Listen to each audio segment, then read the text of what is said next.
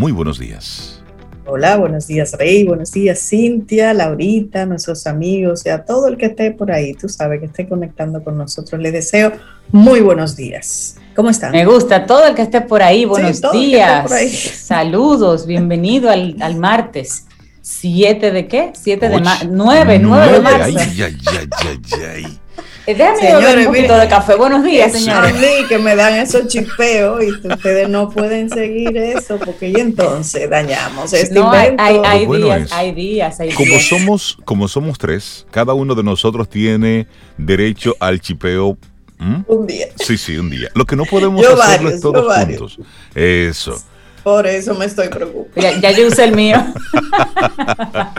buenos días a buenos días a los amigos. Sí, a los caminos oyentes. Bueno, y hoy, hoy es martes y estamos a 9 de marzo. Contentísimos de poder de nuevo conectar con cada uno de ustedes a través de, de Camino al Sol.do, también a través de estación 97.7 FM y también a través de cada una de las emisiones que vamos colocando en nuestra web que luego están en formato de podcast y tú ahí conectas y lo vas y lo vas compartiendo.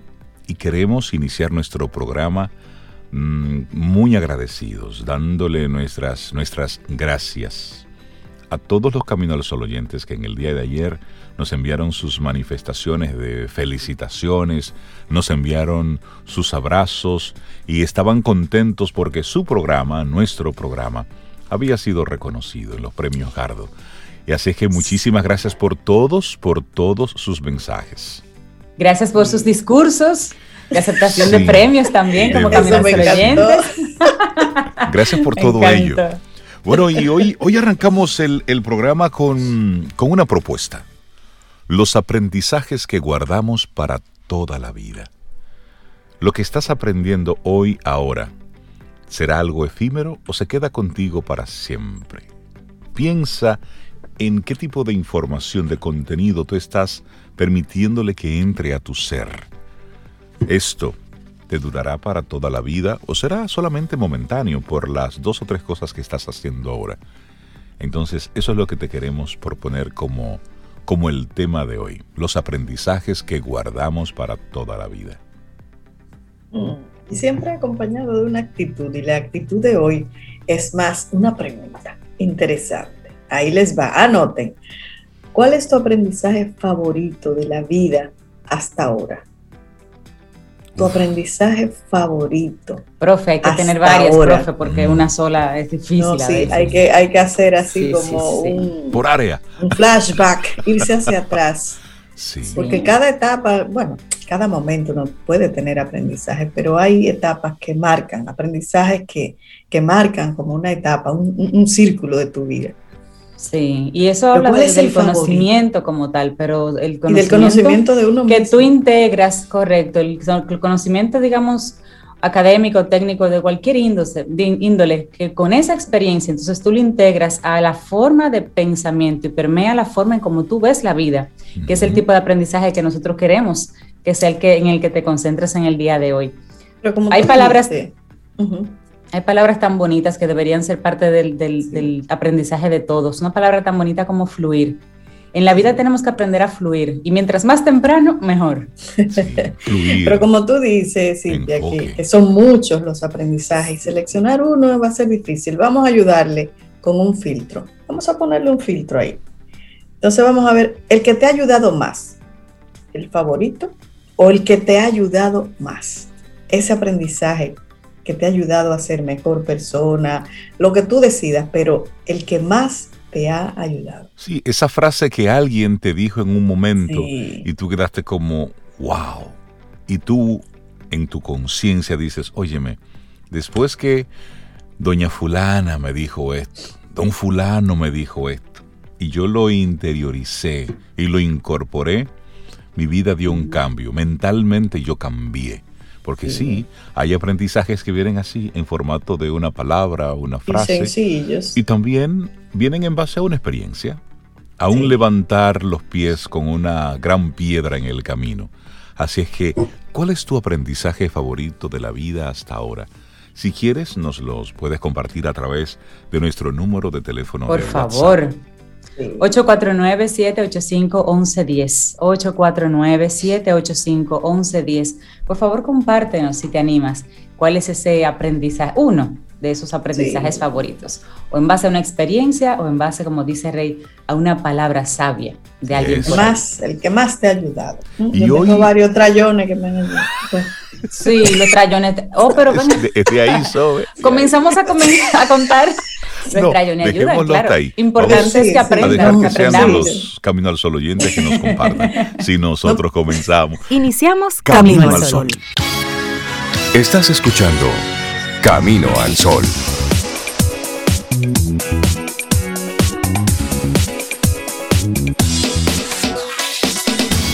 Laboratorio Patria Rivas presenta En Camino al Sol, la reflexión del día.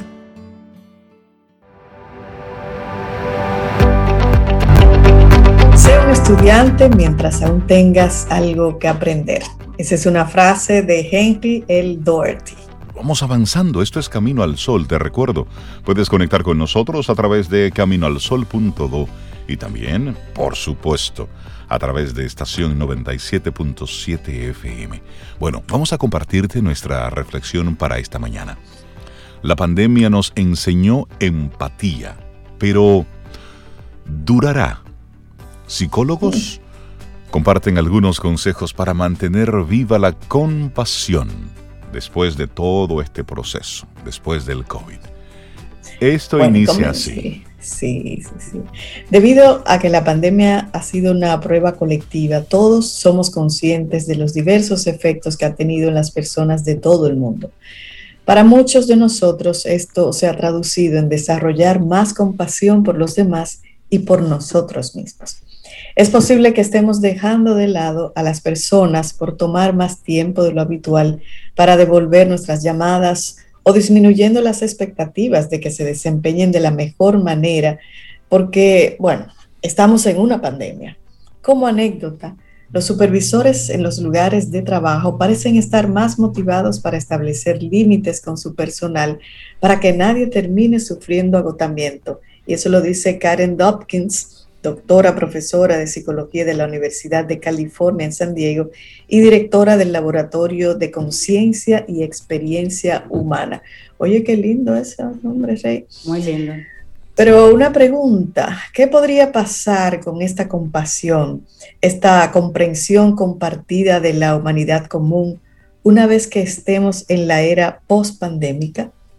Stephanie Preston, profesora de psicología en la Universidad de Michigan, cree que dado que todos hemos soportado un evento traumático, es poco probable que la compasión se disipe por completo a medida que nos alejemos de la intensidad de la pandemia, pero el grado de compasión que tenemos por el uno al otro puede vacilar y puede variar. Bueno, hay varios elementos que ella menciona. ¿Qué podría hacer que nuestra compasión disminuya? Bueno, el primero de ellos es que podemos enfrentar la fatiga de la compasión, estar cansados de ser compasivos de alguna manera. Puede ser emocionalmente agotador asumir el dolor de los demás, además de nuestras propias luchas, y solo es más abrumador en un evento de esta magnitud. Cuando estamos continuamente expuestos a la angustia de otras personas, a menudo nos sentimos angustiados. Y con el tiempo eso se vuelve muy agotador dice Liam Barnes, PhD, profesor asistente en residencia de psicología en la Universidad de Nevada, eso es en Las Vegas. Ella se especializa en procesos neuronales cognitivos sociales de empatía. Oye, ¿cómo eso se estudia? Procesos neuronales cognitivos sociales de empatía específicamente. Nos volvemos casi reacios a relacionarnos con los demás porque tememos ese sentimiento otra vez. Es decir, la primera opción, que nos cansamos de ser compasivos o de estar compadeciendo a alguien. Sí. Interesante, ¿eh? Bueno, y también nos olvidamos de la experiencia con el tiempo, es decir, memoria corta. La pandemia ha cambiado la forma en que pensamos sobre el trabajo y los trabajadores, como personas que no son solo máquinas de procesamiento de datos, sino personas integradas en, vida, en vidas ricas que a menudo tienen una gran complejidad y dificultad. Creo que ahora lo entendemos más y creo que se mantendrá. Esto lo dice Preston.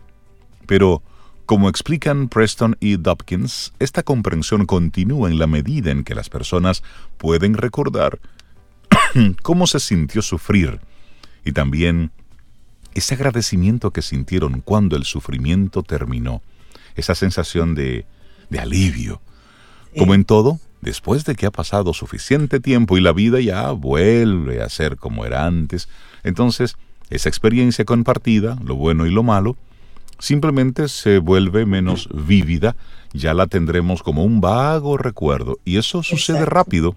Ya ustedes verán cómo en el 2022, 2023, nosotros estaremos viendo como un recuerdo vago. ¿Tú te acuerdas? Claro. Wow. Bueno, otro elemento que volvemos a tener más compasión por personas similares a nosotros. Barnes predice una reducción del círculo de personas a las que extendemos compasión a medida que volvemos más a nuestro predeterminado. En general, los humanos son más empáticos hacia las personas en sus grupos internos, aquellos similares a nosotros en raza, nacionalidad, clase social, capacidad o identidad de género, por ejemplo, o hacia personas que comparten una experiencia pasada similar. Cuando se trata de empatía, el cerebro de las personas tiende a reaccionar menos cuando ven a un miembro del grupo que sufre dolor que cuando ven a un miembro del grupo con dolor, dice. Esta respuesta puede resultar de un deseo psicológico natural de ver a nuestro equipo hacerlo bien o de una tendencia a considerar a las personas dentro de nuestro equipo como más inteligentes y más exclusivamente individuales. Bueno, otro interesante elemento a considerar. Hemos cambiado las normas culturales. Es posible que algunas normas culturales hayan cambiado para mejor, dejando espacio para la compasión. Por ejemplo, en el mundo empresarial, es cada vez más común tomarse en serio la salud mental de un empleado, dice Preston. No ha sido un buen aspecto ser un jefe poco comprensivo durante este momento difícil, por lo que es probable que algunas empresas reajusten sus prioridades y sus políticas, ya sea influenciadas por presiones sociales o por un despertar genuino. Una vez que esas políticas estén en su lugar, parecería extraño intentar deshacerlas, continúa diciendo Preston. Existe una fuerte presión para dejar estas nuevas políticas como están, en lugar de eliminar todos los beneficios que dieron a las personas durante la pandemia. En otras palabras, si la prevalencia de la empatía continúa o no, no solo se basa en cómo nos tratamos de persona a persona, sino en cómo las organizaciones entrelazan la compasión en su cultura y en su sistema. Wow, interesante. y hay una pregunta, ¿cómo podemos entonces mantener viva la compasión del 2020 para siempre? Es decir, ¿cómo dejamos integrado en nuestro ser esta experiencia? Aunque la naturaleza humana juega un papel importante en cómo evolucionarán los niveles de compasión, los expertos dicen que existen formas proactivas de garantizar la persistencia de la buena voluntad y poderlo hacer a largo plazo. Uno de estos elementos, te lo comparto, reconoce nuestra fatiga por compasión. Es posible que nos sintamos avergonzados por experimentar fatiga por compasión esto lo dice Burns, recomienda no ocultar esto a nuestros seres cercanos. Es decir, óyeme, ya estoy cansado de ayudarte, dame un chance, déjame respirar, eh, pero verbalizarlo. o de ver noticias, o de ver noticias. Es que tú te cansas, en serio. bueno, dice, al hablar con ellos podemos llegar a darnos cuenta de que no somos los únicos que nos sentimos así. Este sentido de solidaridad nos asegura que tenemos compañeros con los que superarlo. Recuerda tener una compasión profunda y constante. Ese no es un espacio mental sostenible. Eso lo dicen los expertos. Es decir, usted no puede ser un bombero siempre con, con la manguera tirando agua. No, usted se cansa. quiera. Cuando se sienta completamente exhausto, abrumado, cansado, por absorber las luchas de tantas personas, ya sean las que conoce directamente o por leer, escuchar sobre ellas en las noticias, recuerde reconocerlo. Perdónese a sí mismo, es decir, no eres una mala persona por tener ese sentimiento, y date un respiro. Déjate entonces recargar para poder mostrarte y mostrar compasión más tarde.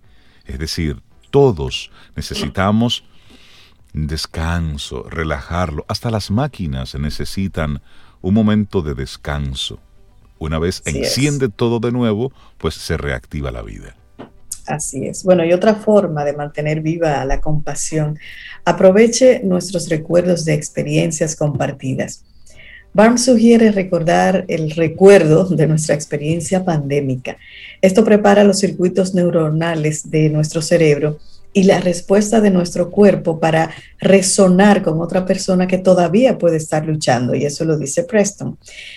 Puede parecer contradictorio hacernos pensar en una experiencia traumática, ya que saca a la luz la angustia personal, pero Barnes dice que hay una manera de hacerlo mientras se minimiza la angustia y se encuentra dentro de la práctica de la meditación consciente. O sea que aprovechar esos recuerdos, meditar para mantener esa compasión viva. Claro, e integrar entonces esto de la práctica de la meditación de atención plena para cultivar la empatía, como tú decías. Continuando tu idea, Sobe, si tratar de sentir empatía con alguien descubre sentimientos de angustia en nosotros, prestar atención consciente a estos sentimientos sin tratar de reducirlos activamente parece disminuir la angustia, y esto lo explica Barnes también. En lugar de sentirse abrumado por el estrés y la lucha recordados, esto puede ayudarlo a centrarse en el hecho de que a partir de nuestra desafiante experiencia pandémica, hemos desarrollado una capacidad más profunda de compasión. La meditación de la compasión, como una versión desarrollada por Helen Wan y algunos colegas en el Center for Healthy Minds, combina la técnica de atención consciente mencionada anteriormente con una meditación que entrena a las personas a notar el sufrimiento de los demás. Oye, eso, no es suficiente querer ser empático con alguien. El proceso de empatía comienza cuando te das cuenta de que otra persona está sufriendo o está experimentando algo. Al entrenar su atención para observar las emociones de los demás, para ver su alegría y su sufrimiento, notarlo se vuelve más automático. Eso lo dice Lara Camrath, PhD, profesora asociada de psicología de la Universidad de Wake Forest. Incluso si es posible que ya no se relacione con él directamente, reconocerlo le permite, nos permite hacer una pausa y considerar las posibles contribuyentes. Por ejemplo, tomar en cuenta el hecho de que las personas tienen diferentes niveles de susceptibilidad a los trastornos psicológicos o que pueden haber tenido un trauma previo magnificado por el problema, en este caso la pandemia. Así es. Y bueno, finalmente, busca modelos de conducta empáticos. En el análisis publicado Addressing Empathic Behavior, el investigador líder en empatía, Jamil Saki, recomienda que los grupos internos se establezcan deliberadamente como un grupo empático y definan por sí mismos cuáles deberían ser sus nuevas normas de comportamiento. Por ejemplo, los líderes de grupos, los íconos culturales, los gerentes, padres, otros en espacios de liderazgo, deben respaldar y demostrar públicamente estas nuevas expectativas de empatía y seguir adelante con acciones visibles.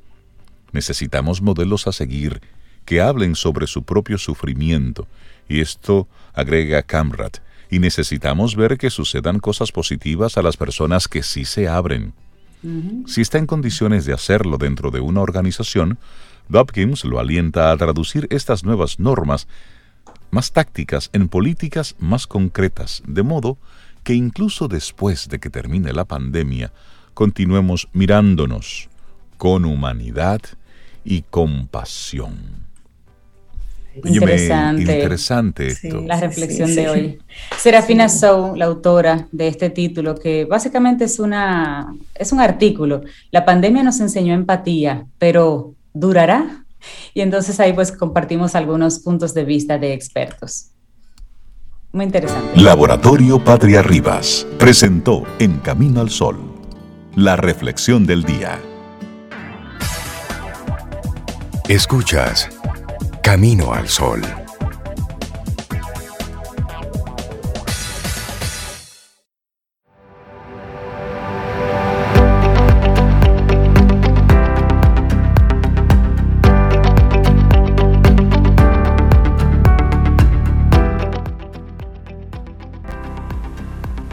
Y decía Séneca, lo que de raíz se aprende, nunca del todo se olvida.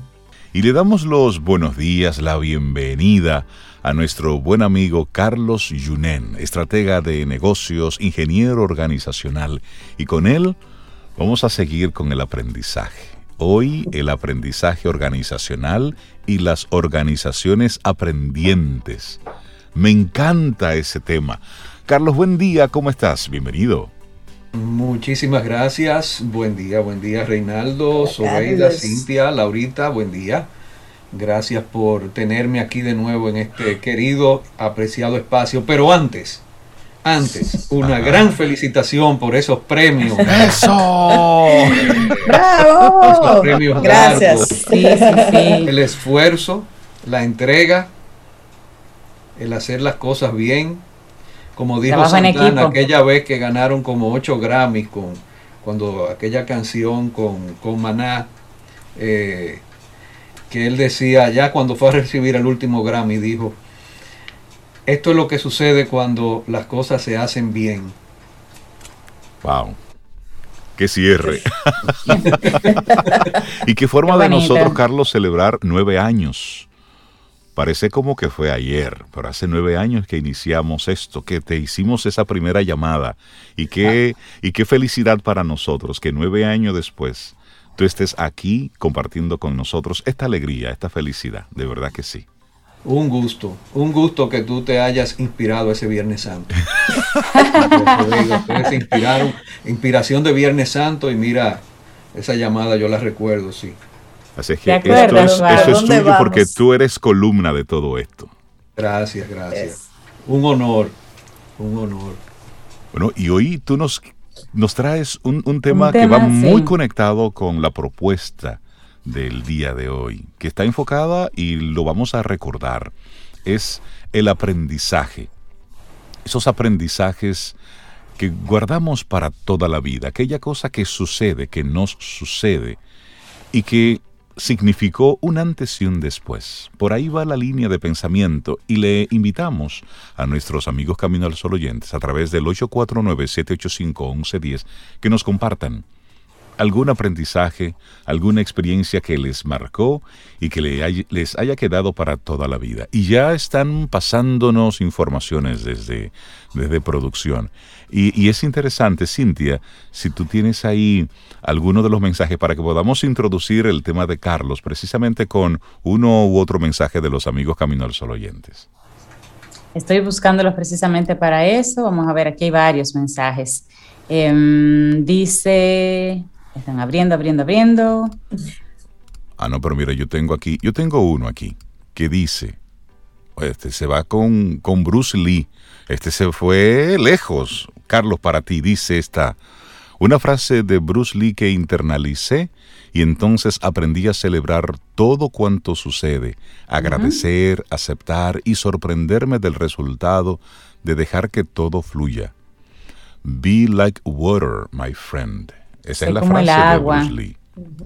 Bueno, mira, Luis Pérez nos comparte que el cáncer ha sido uno de los mayores maestros que ha tenido. La lección más importante, la humildad. Recordemos que el tema es precisamente qué elemento, qué lección de vida te ha quedado, que, recuerdas al día de hoy. Y esto entonces llevémoslo al, campo organizacional, llevemos esto a las empresas, Carlos. El aprendizaje organizacional y las organizaciones aprendientes. De eso hay mucho, eso hay. bueno, hay mucho por donde cortar. Eh, yo quisiera que hubiera más eh, de, esa absorción, de esa disciplina. Y, realmente me gusta ponerlo así como disciplina, porque, porque recuerdo que todo esto comenzó a hablarse y se aceleró el, tema cuando Peter Senge eh, publicó aquel libro La Quinta Disciplina donde hablaba de las cinco disciplinas de las organizaciones aprendientes. Entonces, yo realmente eh, una gran inspiración para hablar de este tema hoy precisamente vino por la intervención de nuestro querido Paulo ayer, que cuando Paulo decía con todos estos asuntos que estamos viviendo y, la vacunación y la logística eh, y todo el tema que, que en la cultura dominicana se ha acostumbrado a resolver eh, eh, pero que no podemos quedarnos ahí y regordearnos en que estamos resolviendo. Eh, Entonces yo recordé en ese momento que escuchaba a Pablo un artículo de, Harvard Business Review del año 2015 que a propósito del aprendizaje organizacional, los autores Francesca Gino y Bradley Stats decían, por, el título es ¿Por qué las organizaciones no aprenden? Y qué interesante, eh, dos de los elementos que ellos identifican es que muchas veces las organizaciones son demasiado orientadas a actuar. Y ahí eh, va con lo que decía Pablo, resolver, vamos a resolver. El día a día, el diarismo, las operaciones. Y que eso viene matizado entonces por un enfoque demasiado pesado hacia el éxito.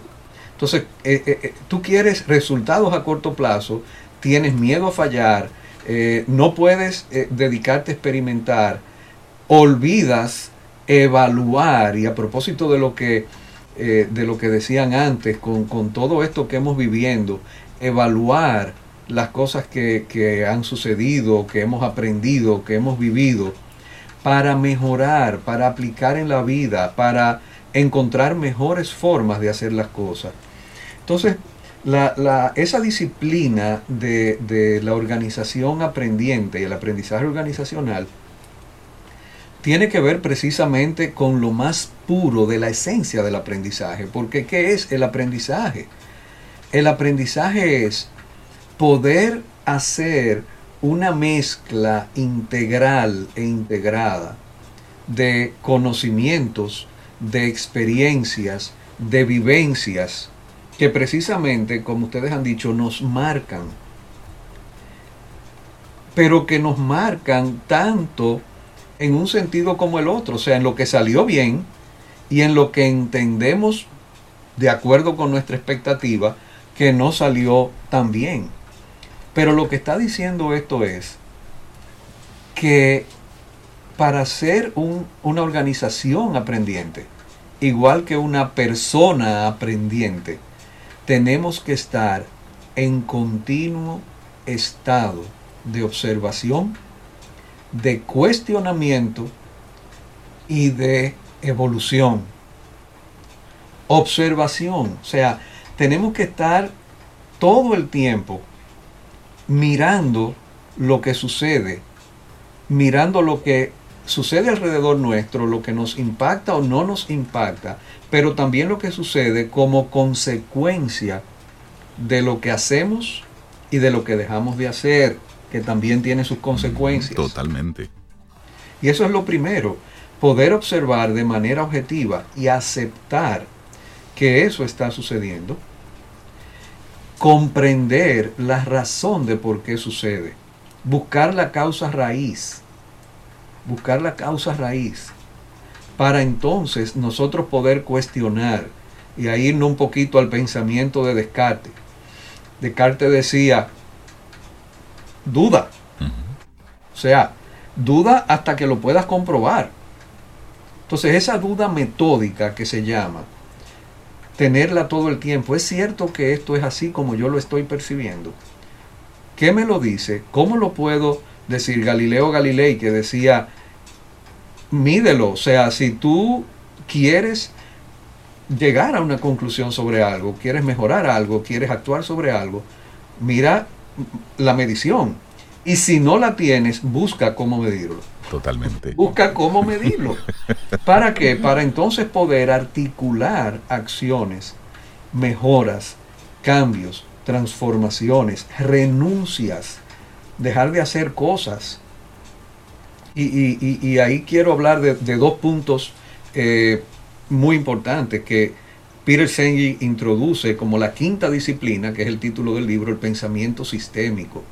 No te puedes quedar buscando los detallitos en lo que se llama los óptimos locales. ¿Cómo mejoro? Mira, lo que pasó fue aquí, en este punto del proceso. No, tienes que ver el, proceso totalmente integrado. Desde arriba. Claro, porque lo que sucedió hace un mes en la programación de una logística, de un despliegue, hoy te puede estar afectando sencillamente en la comunicación acerca del proceso que hay que seguir en los centros de servicio y tú dices, ah, lo que está fallando es la comunicación. No, lo que falló, falló hace dos meses. Y tú tienes que irte allá, al origen. Esto, lo que estamos viendo es, es un efecto, es un rebote o es algo que se está replicando. Exacto. Correcto. Y, ahí los japoneses hace un montón de años, cuando aquel movimiento de la calidad total, eh, finales de los 70, principios de los 80, hicieron algo interesantísimo. Crearon los llamados círculos de calidad. Y, y como que las cosas se hacen por olas, a la gente se le olvidó lo bueno que eran los círculos de calidad.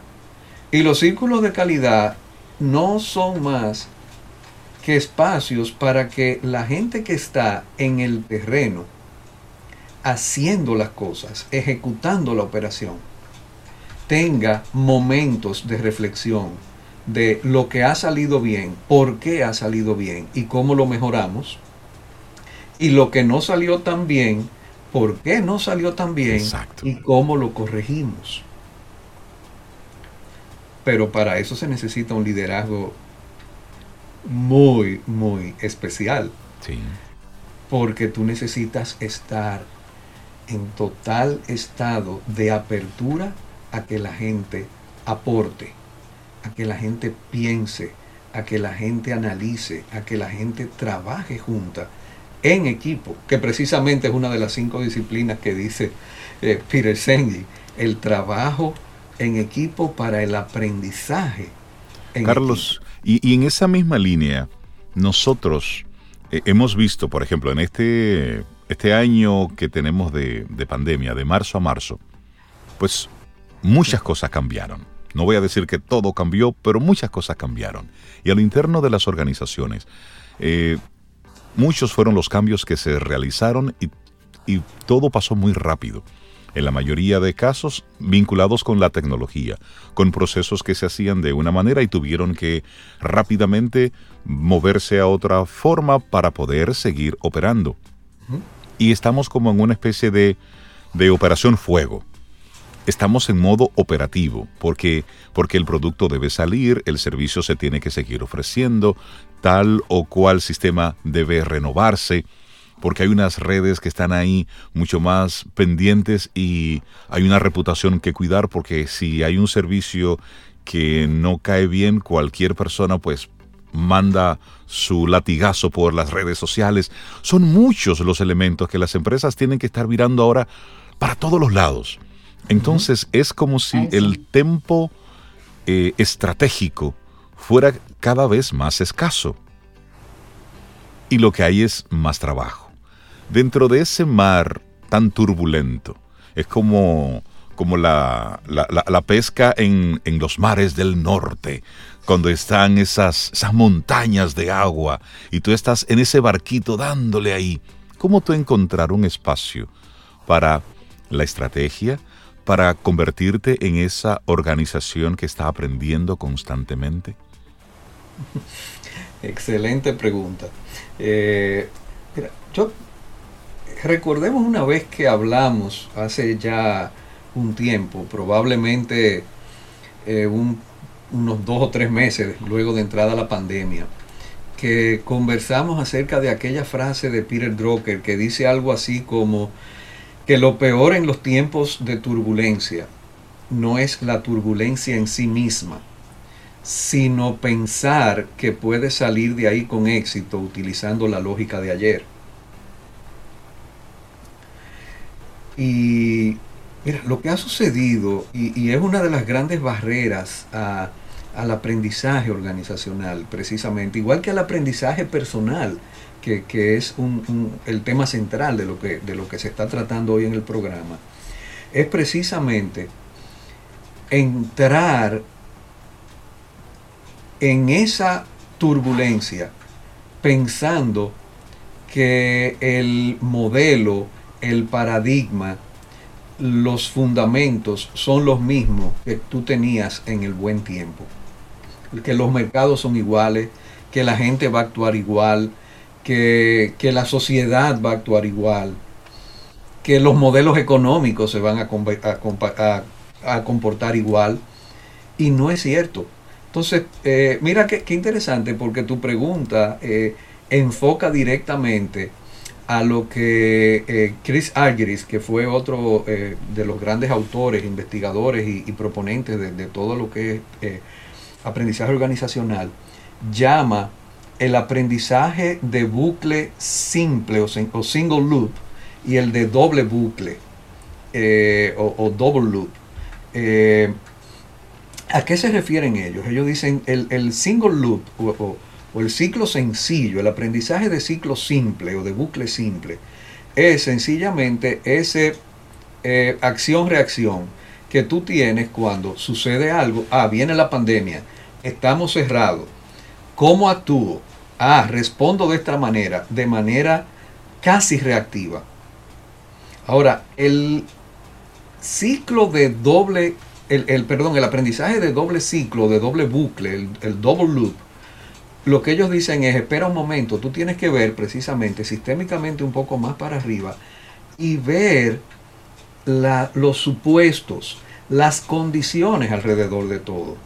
Por ejemplo, ¿qué fue lo que sucedió con toda la industria del delivery?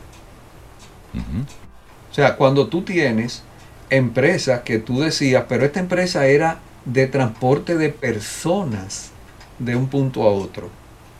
Y hoy su mayor crecimiento está en el, en el transporte de, de mercaderías. Comida preparada.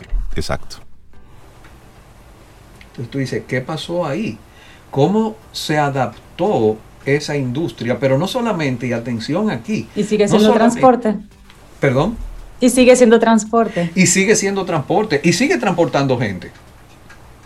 Pero su crecimiento mayor vino por el otro lado, porque la gente no se estaba moviendo.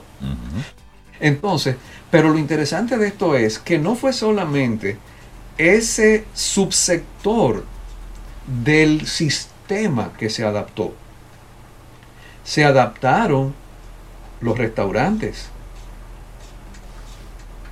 se adaptó todo el sistema de provisión de alimento, se adaptaron los supermercados, las tiendas de venta al detalle, o sea, ya hoy tú estás comprando cualquier cosa a través de internet. Cuando antes, en, en nuestro país, ¿qué tú comprabas a través de internet? ¿Cuánto tú comprabas a través de internet? Localmente, localmente. Sin embargo, hoy tú dices, óyeme, ¿qué es lo que no puedo comprar a través de Internet? Farmacia, comida, supermercado. Todo. Eh, tecnología. Tecnología. Sí, ya tú puedes comprar todo. Electrodoméstico. Y te lo llevan a la casa, te lo mandan a, la casa. Y una de las empresas que te le está llevando es esa misma empresa de transporte de personas, de transporte de comida, que también está haciendo transporte de bienes, cualquiera que sea, desde donde tú lo compraste hasta tu casa. Mira, y, en esa misma línea, ver también cómo una empresa de transporte al final terminó instalando un supermercado. También. Y tú dices, óyeme, interesante esa movida ahí.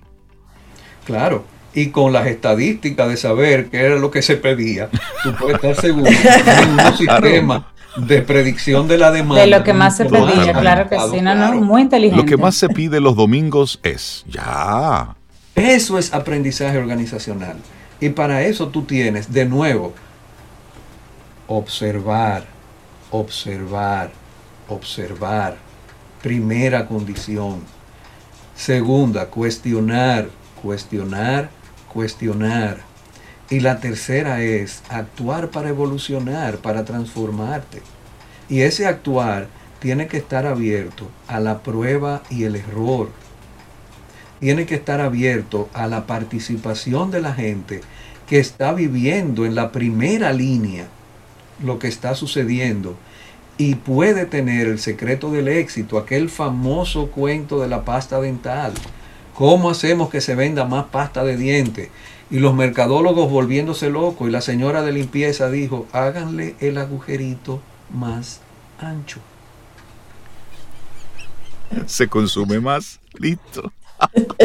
claro. O el niño aquel que... que, que yo me imagino que le hicieron accionista, ¿verdad? Le dieron... yo, esperaría. Oye, yo Buenas utilidades a ella. Que le dieran por lo menos su proporción del incremento de la venta.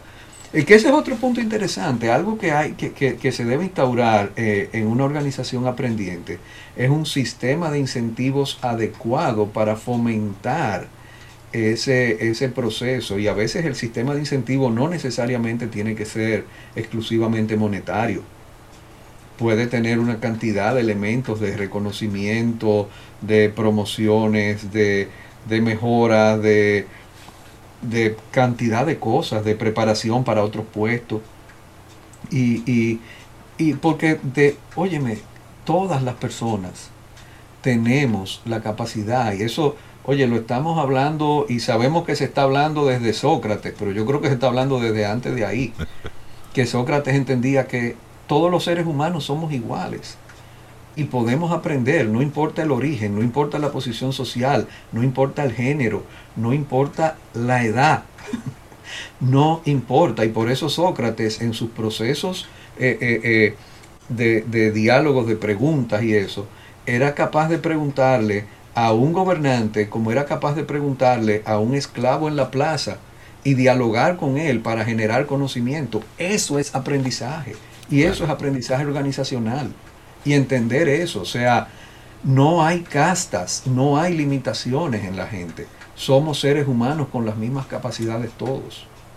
Y creo que este es el gran aprendizaje para todos hoy con el tema que nos propones, Carlos.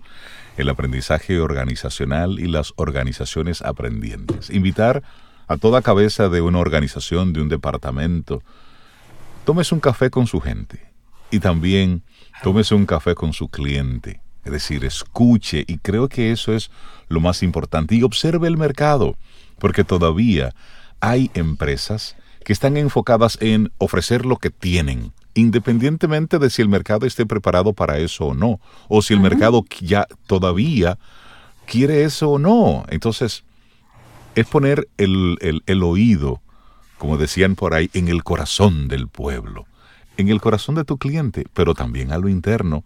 Carlos Yunen, la gente que quiera conectar contigo y de repente a lo mejor tomarse un café contigo. Ser una ¿Cómo se pone virtual, con el Centro Gerencial Meta? Bien, primero a través de, por supuesto, de este espacio de Camino al Sol, que siempre nos acoge, nos abre las puertas eh, y siempre estamos vinculados. Eh, puede ser a través de, mi cuenta de Instagram, Carlos J. Yunen, eh, o a través de Gerencial Meta, que es la cuenta de Instagram de Meta, Gerencial Meta. Y por supuesto puede ser eh, a través de, de, WhatsApp también, en el 809 224 8951. Buenísimo. Carlos Yunen. Cuídate mucho, amigo. Un gran abrazo. Que tengas buena semana. Gracias, Carlos. Excelente tema. gracias y felicidades de nuevo. Ay, gracias. también. igual para ti. Para ti también. Muchas gracias. Cuídense. Mm, disfruta tu café en compañía de Camino al Sol.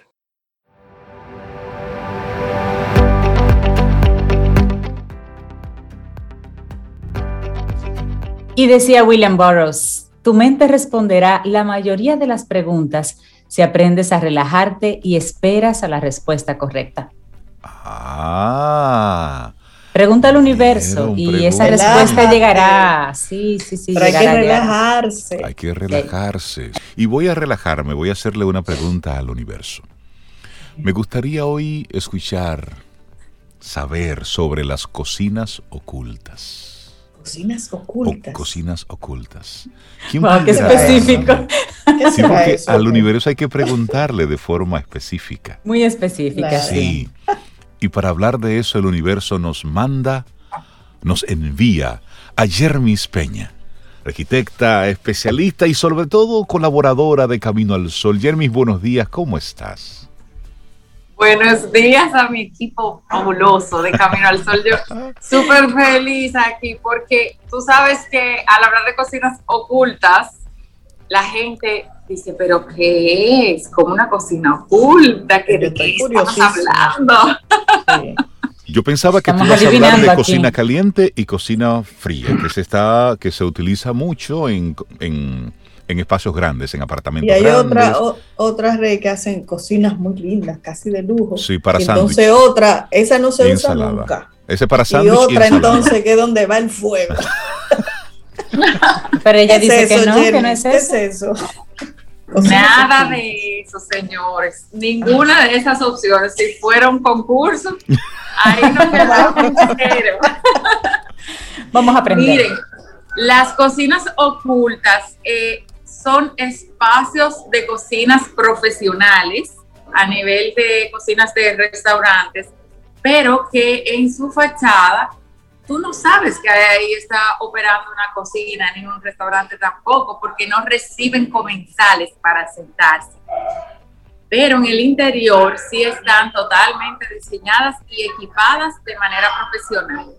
Estas cocinas eh, a lo largo de los últimos años han ido creciendo y muchos factores han hecho que esto sea así. Por ejemplo, el aumento de las aplicaciones para los deliveries ha facilitado que estas cocinas, pues tú puedas tener toda la estructura de un restaurante de cinco estrellas y simplemente que tu servicio sea a domicilio. Hay diferentes versiones. Hay versiones de, de comida diaria que se venden a diferentes usuarios, hay otras que se dedican al catering eh, y que ya hacen la producción específica para eventos.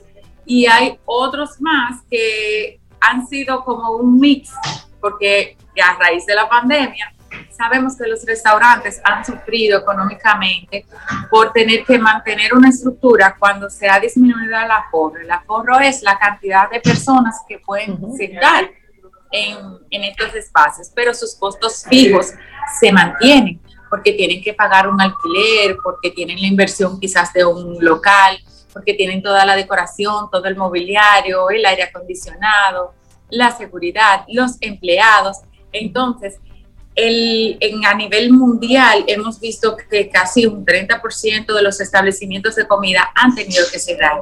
En Colombia, por ejemplo, 169 mil empleados de restaurantes han sido cancelados.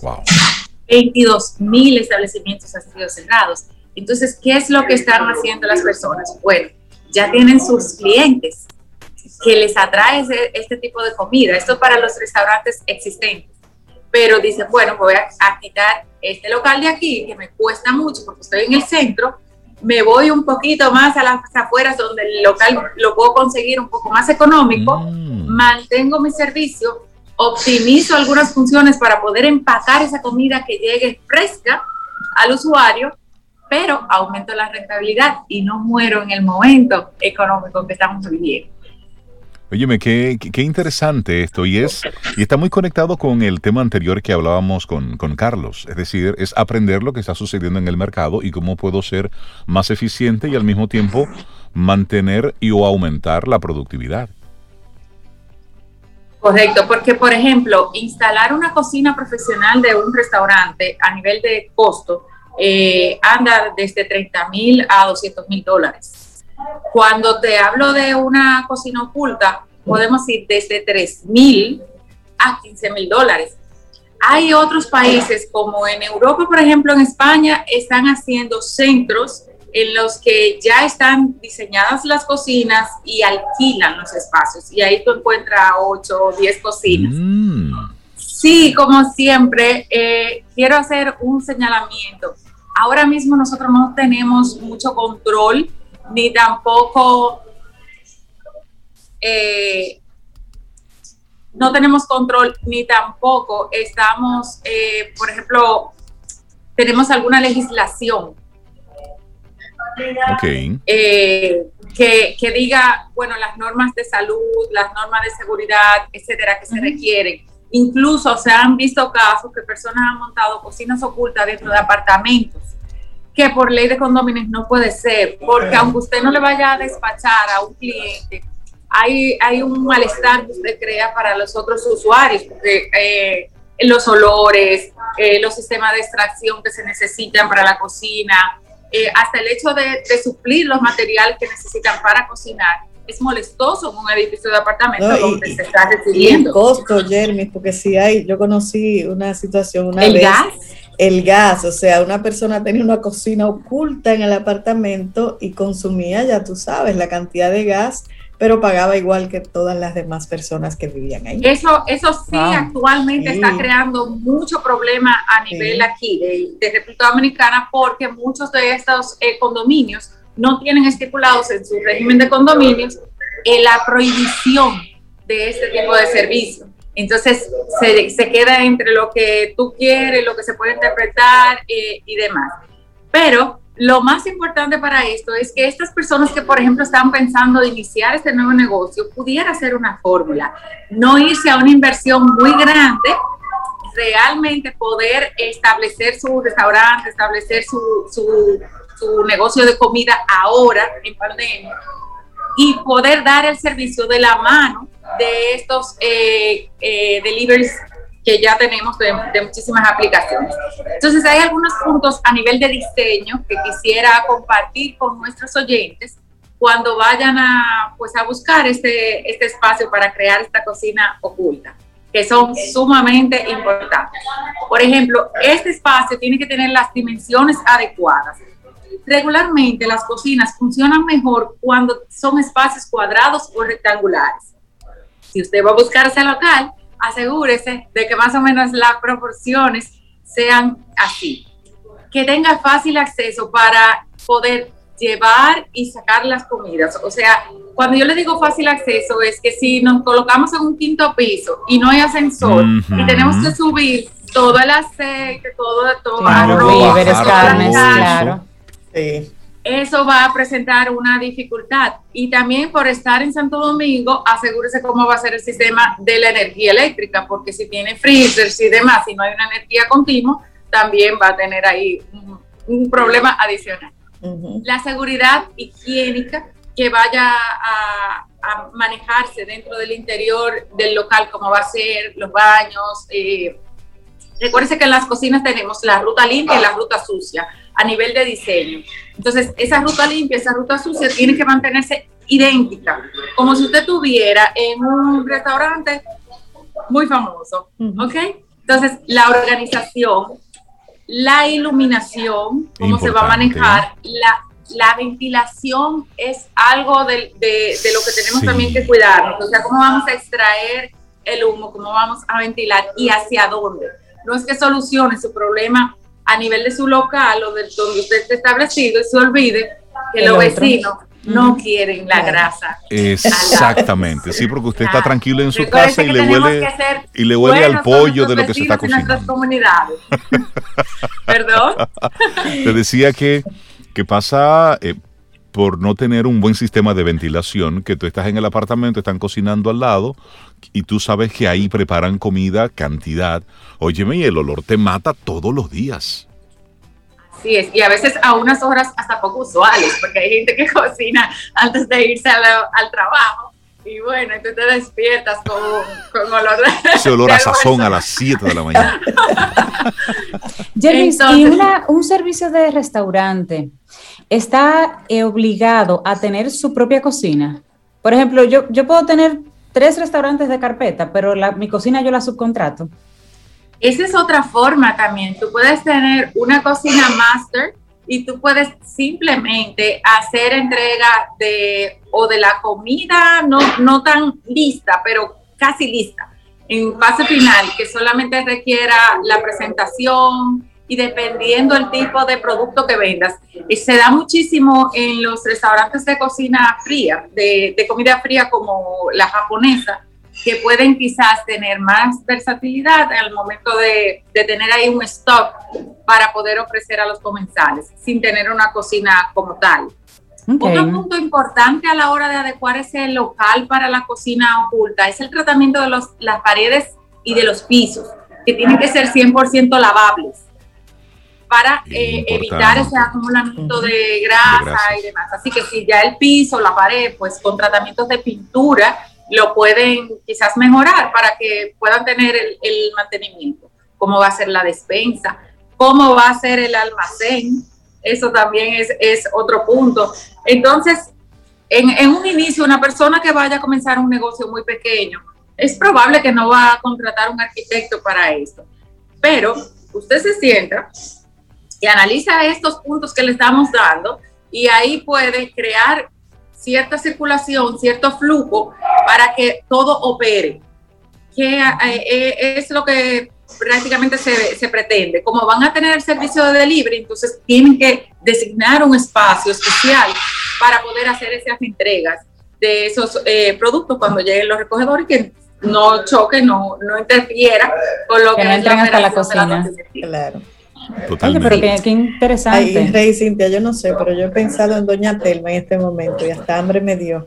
Sí, mira que, Doña, Telma, tiene su, su cocina siempre muy limpia, muy bien organizada.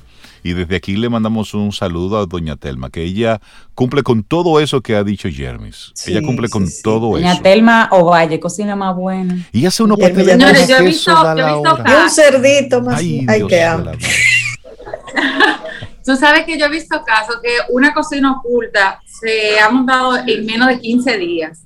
O sea, para un emprendedor ahora mismo, eh, poder eh, montar una cocina oculta en 15 días con bajo costo, ubicarse en una zona aledaña a donde va a ser su zona central de servicio o estos pequeños restaurantes, porque en los últimos años sí vimos muchos eh, negocios que abrieron de comida, pero lamentablemente al no poder quizás tener la cantidad de personas que albergaban para sentarlos o la limitación del horario, pueden quebrar.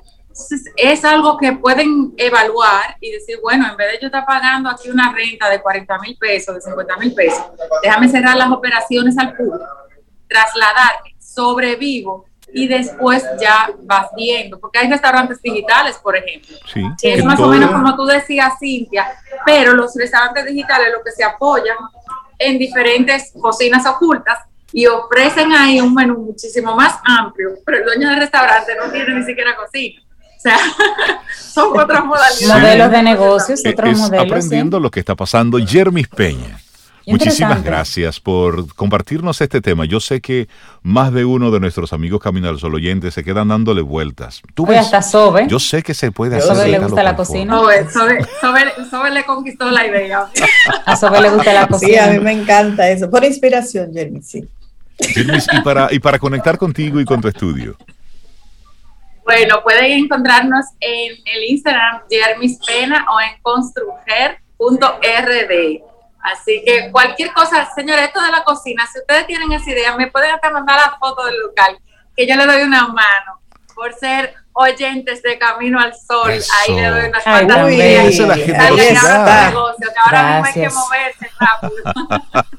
gracias, gracias. gracias, Jermis. Esa es la generosidad de los colaboradores de Camino al Sol. Un abrazo. que tengan muy buen día. Un buen día. Bye, bye. Tomémonos un café. Disfrutemos nuestra mañana con Rey, Cintia, Soveida, en Camino al Sol.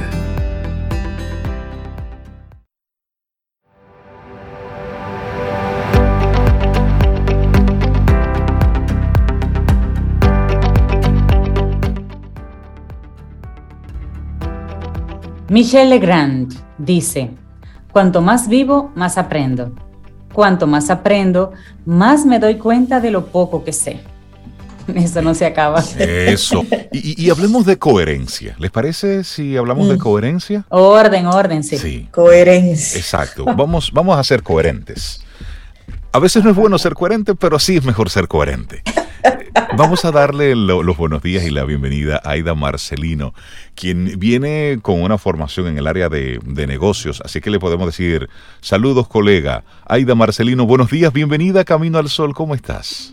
Buenos días, buenos días. Estoy súper feliz como siempre porque de verdad es un honor poder estar con ustedes con todos los Caminos al Oyente y con esos premios, pues ya usted sabe, súper feliz.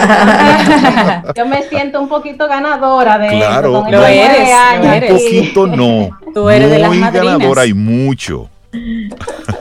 Así es. Bueno, y hoy nos vamos a hablar contigo sobre la coherencia. Sí, sí, sí. Y antes eh, debo decirle, ¿verdad? Que hace un tiempo pues opté por emprender un camino al que le he llamado una vida ligera, eh, donde estoy más presente, menos cargada, más ocupada y menos preocupada. Para ello se necesita la coherencia. Me gusta. Y como tú lo planteas, es decir, una decisión de vida. Sí, sí, sí, claro que sí. Entonces hay una definición de coherencia que es eh, esa conexión de dos o más elementos que se alinean, cuya respuesta es un resultado armónico y congruente. Entonces llevamos eso a la vida personal. Se dice, casi todos los autores coinciden en lo mismo, en que una persona es coherente cuando actúa en base a lo que piensa y a lo que dice. A raíz de eso, yo le traigo un casito y luego entonces una... Ok, perfecto, vamos a ver.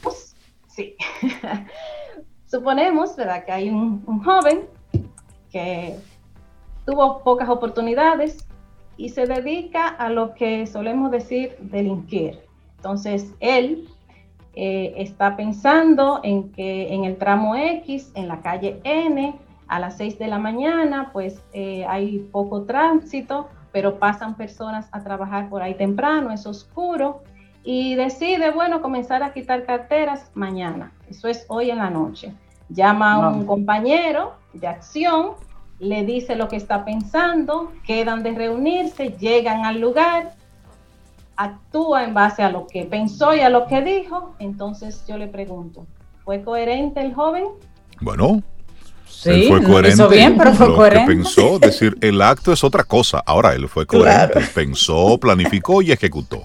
Y lo hizo. Bueno, pues como yo estoy en sí como rebelde, la coherencia que yo le traigo no es esa. Porque somos una dualidad. Entonces, él está siendo coherente con una parte, que es la parte manejada por el ego. Pero y la más importante, ¿dónde está? Que es la esencia que está hecha solamente para el bien, de donde sale la base de todos los valores. Entonces, para mí, desde mí, ahí no hay coherencia. Pero todo ser humano es capaz desde el acto más sublime hasta el acto más cruel y salvaje.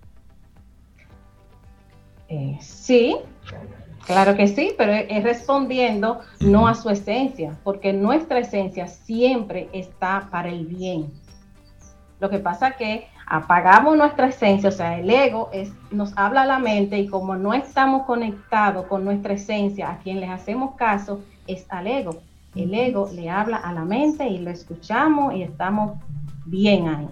Pero la conciencia que nos habla desde la esencia esa es la que apagamos. Entonces, la invitación es a ver la coherencia con un elemento adicional, que no es solamente mente, palabra y acción, sino también conciencia. Conciencia. Exacto. es decir, ahí está la, mayoría de nuestros políticos no son coherentes. Por ejemplo. ellos son, ellos son coherentes su... Lo que pasa es que uno no, no, no lo oculta, uno no lo sabe, pero ellos son coherentes. No, no voy a entrar en juzgar, pero verdad. Vamos. Nosotros somos malos. Ustedes entienden a lo que yo me refiero, tomando en cuenta ese ese bien actuar, bien hacer a propósito de lo que yo siento y a propósito de la naturaleza del ser humano, ¿cierto? Claro. Ah. Muy bien. Yo, me refería a ese otro, otro lado, tú sabes, que ¿Cuál, cuál porque es políticamente correcto y todo, la gente que va a eso, pero ellos no van a eso, a lo correcto, van a otra cosa, entonces son coherentes. Ah, bueno, son coherentes de acuerdo a su definición de coherencia. Exactamente, y a lo que buscan. Ahí entra la coherencia del ego, Sobe. Claro. La esencia, la esencia está totalmente a, a, un lado, o sea, la dejan totalmente. ¿Ahí de la coherencia se aprende? O simplemente sale de manera espontánea? Yo entiendo que se aprende, porque todos los valores se, desarrollan, porque es que tú los tienes, los traes. Lo que tenemos es que tratar de despertar esos valores. Y la Crear el, entorno y las condiciones apropiadas para que eso se desarrolle. Claro. Modelar a otros. ¿Cómo un padre enseña la coherencia con sus hijos? siendo coherente.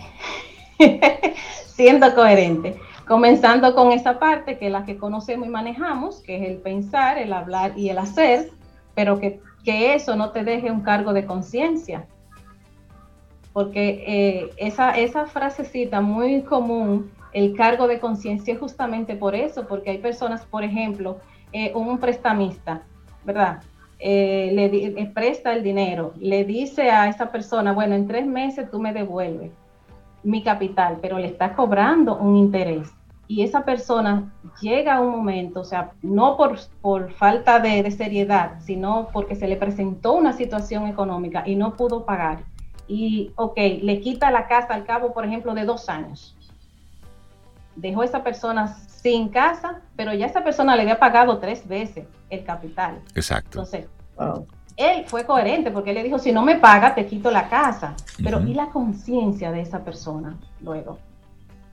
Entonces es ahí donde yo quiero que hagamos la reflexión de que la coherencia no es no se quede solamente en esa parte de la personalidad que es la que manejamos, sino que se vaya a lo más interno, que es lo más importante y es lo que nos va a permitir vivir en felicidad.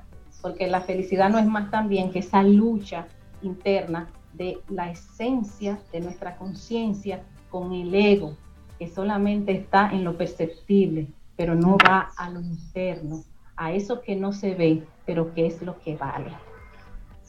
O sea, lo que digo, lo que hago, lo que pienso deben estar alineados y al final también que no me deje cargo de conciencia. Esa es la coherencia perfecta, la coherencia del ser. Así es. Qué lindo mensaje, qué bonito mensaje, Aida. Bellísimo, sí. Me gusta la forma en cómo tú planteas la coherencia y ahí está la invitación para nuestros amigos Camino al Sol oyentes, que está también conectado con el tema que estamos proponiendo desde temprano y lo vamos a, repetir. Sí, que es el aprendizaje que guardamos para toda la vida.